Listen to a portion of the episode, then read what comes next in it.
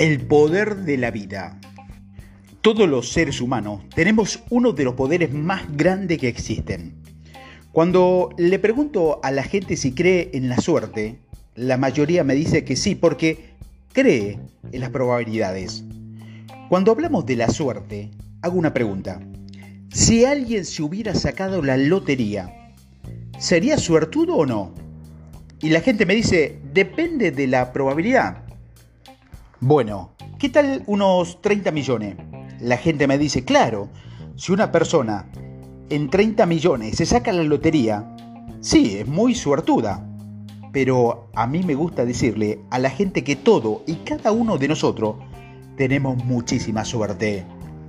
Voy a hablarte del poder de la vida. El hecho de que cada uno de nosotros, los seres humanos, estén vivos depende de una probabilidad extraordinariamente compleja como mencioné en el audio número uno, para que tú naciera, se requirieron en promedio 30 millones de espermatozoides. Imagínate.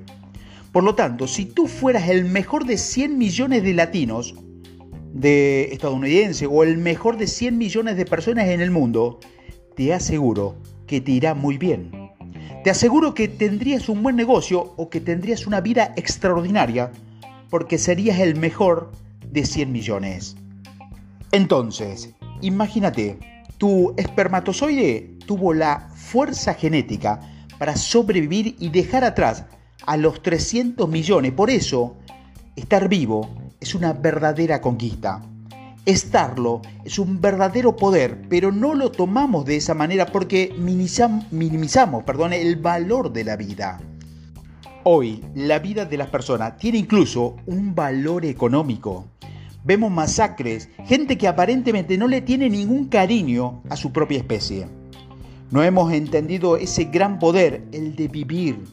Pareciera que se nos ha olvidado que estar vivo es una experiencia de acciones diarias y que por medio de esta es como conocemos y entendemos el poder de la vida, el de respirar, el de sentir, el de amar, el de pensar, el de tener un orgasmo, orgasmo, perdón, el de tomar un buen vino y degustar una buena comida, el de sentarse a conversar, el de salir al parque, el de tener actividades física, de hacer ejercicio, todo y cada una de esas pequeñas cosas tiene que ver con el simple poder de estar vivo, lo que tú puedes hacer con tu vida.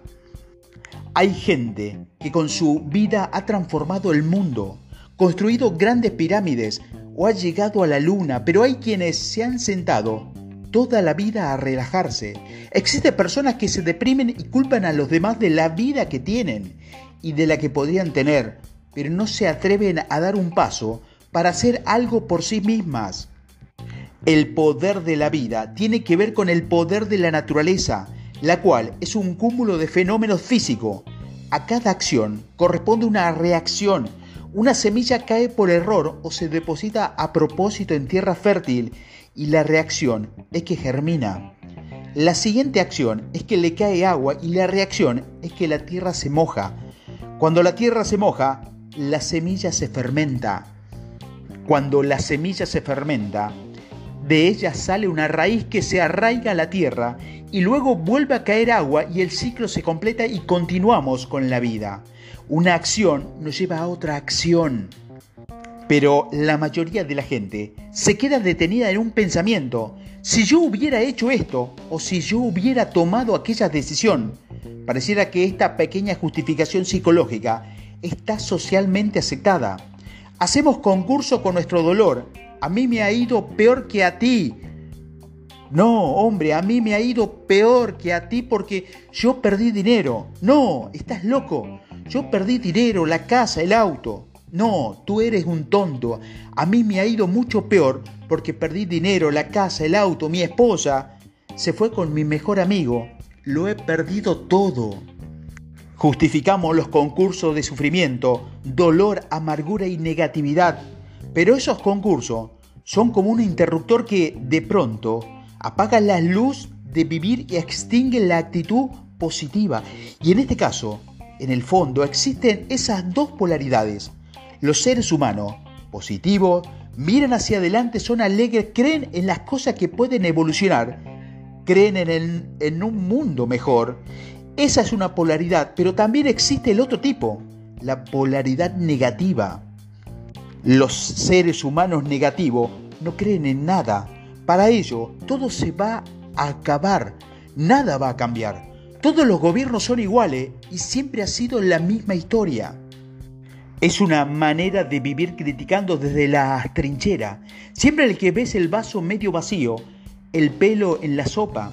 Lo interesante de la polaridad es en relación con el poder de la vida en llegar a entender que necesitamos de ambas.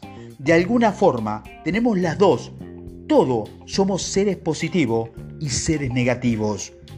Tenemos cargas energéticas en nuestro cuerpo, pero también psicológicamente tenemos un polo positivo y uno negativo. Cuando la carga negativa es más grande, necesitamos descargarla de alguna forma y por lo general lo hacemos mediante la agresión, la rabia y la ira. Pero hay diferentes formas o métodos. Uno de ellos consiste en sublimar. Es lo que los genios y la mayoría de los artistas hacen con la rabia, el dolor o el enojo lo convierten en arte, lo subliman. Toman la rabia, luego un vidrio y lo rompen. De pronto mientras lo destruyen, le echan pintura y cuando se ponen pintura, le arrojan tierra y con ello hacen una obra. Al mismo tiempo, están creando un símbolo, le están dando un sentido a la rabia. Al final, le ponen su firma y lo exhiben en un museo, en un museo de arte o en una galería y lo venden. ¿Por qué sucede así? Porque se trata de una carga negativa sublimada y lo consideramos arte. Pero esta sublimación no sucede en todos los seres humanos. Cuando vemos a alguien de nuestra especie convirtiendo las mismas emociones negativas que nosotros tenemos en experiencias mágicas y amorosas, los denominamos arte. Por lo tanto, ¿cómo sublimar? Recuerdo a una mujer cuyo padre abusó sexualmente de ella cuando era pequeña. Cuando creció, en vez de afirmar que todos los hombres son malos, esta mujer decidió entregarle su vida a Dios y dedicarle a ayudar a toda la humanidad, hombres y mujeres, a preparar a las mujeres para que lograran tener una mejor manera de vivir. La mujer de este ejemplo sublimó su experiencia de dolor pero pensemos en lo que ocurre con otros que en vez de sublimar su experiencia similar, hayan crecido enojados con los hombres dedicándole a agredirlos de una u otra forma, a cumplir con una misión, erradicar a todos los que de alguna manera quisieron abusar o ver a las mujeres como un objeto sexual. De lo que quiero hablarte es lo que hace que un ser humano opte por el camino positivo o por el camino negativo desde el punto de vista psicológico, por sublimar o por humillar, o por construir o destruir. Quiero hablarte de la elección que hace del poder de la vida. Uno de mis actores favoritos es Al Pacino y me gusta mucho por el contenido ideológico que hay en sus discursos. En la mayoría de sus películas, los personajes que interpreta tienen algún mensaje ideológico o filosófico interesante. Una de las que más me ha llamado la atención es del discípulo. Se trata de un reclutador de agentes de la CIA que anda por el mundo buscando personas inteligentes, brillantes, con ciertas cualidades y ciertos dones para incorporarlos como agentes. Hay una escena en particular que quiero comentarte Resulta que la agencia de la CIA está reunida en una granja. Allí están todos los reclutas que van a ser entrenados como agentes. Entonces entra al bachino y le hace una pregunta. ¿Por qué están aquí? Y contesta de forma extraordinaria con un monólogo. No es por la fama, porque al mejor de los agentes secretos le damos un premio en el sótano. Además, solo le mostramos el premio, ni siquiera dejamos que lo guarde porque nadie debe enterarse, porque si la gente se entera, su vida correría peligro. Una vez que ve su premio, nos deshacemos de él, le damos un aplauso, le hacemos un pastel y nos olvidamos del tema. No están aquí por la fama, ni están aquí por el dinero, porque el gobierno norteamericano paga un sueldo que le alcanza nada más que para comprar un coche decente. Ni siquiera te puedes comprar un coche deportivo. Tampoco estás aquí por las mujeres o por tener sexo. Porque no vas a llegar a conquistar a ninguna mujer diciéndole, hola, soy agente secreto de la CIA. ¿Quieres hacer el amor conmigo? Pues no. Automáticamente nadie te va a creer y vas a pensar que se están burlando. Entonces, si no estás por el dinero, no estás por la fama, no estás por el sexo, ¿por qué estás aquí? Porque quieres ser agente de la CIA. ¿Por qué demonio estás aquí? Al Pacino continúa su monólogo y explica, están aquí porque ustedes lo decidieron. Están aquí porque eligieron, porque entendieron que hay dos caminos, el camino del bien o el camino del mal. Y ustedes eligieron el bien, punto. Me encanta esta reflexión. Todos los seres humanos tenemos que tomar esta lección personal para explotar el poder de la vida, para explotarlo dentro de nosotros. Así que como se detona el poder, elige, elige el bien, elígelo, elige el bien como arquetipo, como principio. Aunque parezca cursi, aunque parezca romántico, es mucho más sano. Y no solo por ti, para el mundo en el que vivimos, para todos los demás. Imagínate que los gobiernos eligieran el bien. Imagínate que la gente que anda allá, afuera, eligiendo el bien en vez de elegir el mal, imagínate, es una elección, es cambiar de idea. Tal vez estás pensando, pero entonces vamos a entrar en un debate de lo que está bien o de lo que está mal. Fíjate, en una ocasión Haciendo un documental en la ciudad de Cancún, en México, me acuerdo que mientras iba por la calle grabando, una persona se paró frente a mí y me dijo algo muy importante. Yo andaba haciendo una investigación sobre quién era Dios para la gente y para la humanidad.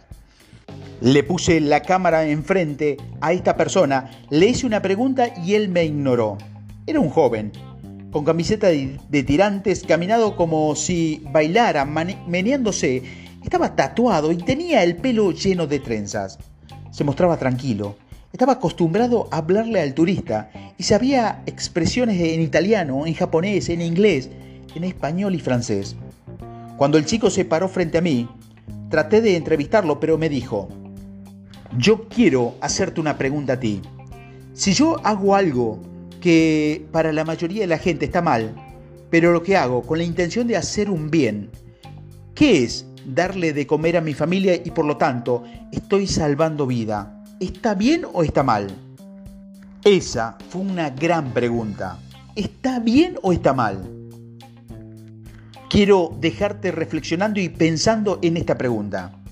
A continuación, te contaré la segunda parte del poder de la vida, cómo ponerlo en práctica, cómo despertarlo, cómo vivir el poder de la elección, el de elegir quién quieres ser el de elegir tus acciones, el de elegir avanzar, caminar, respirar, sentir, amar. Te voy a decir cómo sentir, cómo vivir y explorar cada una de las emociones al máximo. Estás aquí porque usted lo decidió. Pareciera que se nos olvida que estar vivo es una experiencia de acciones diarias.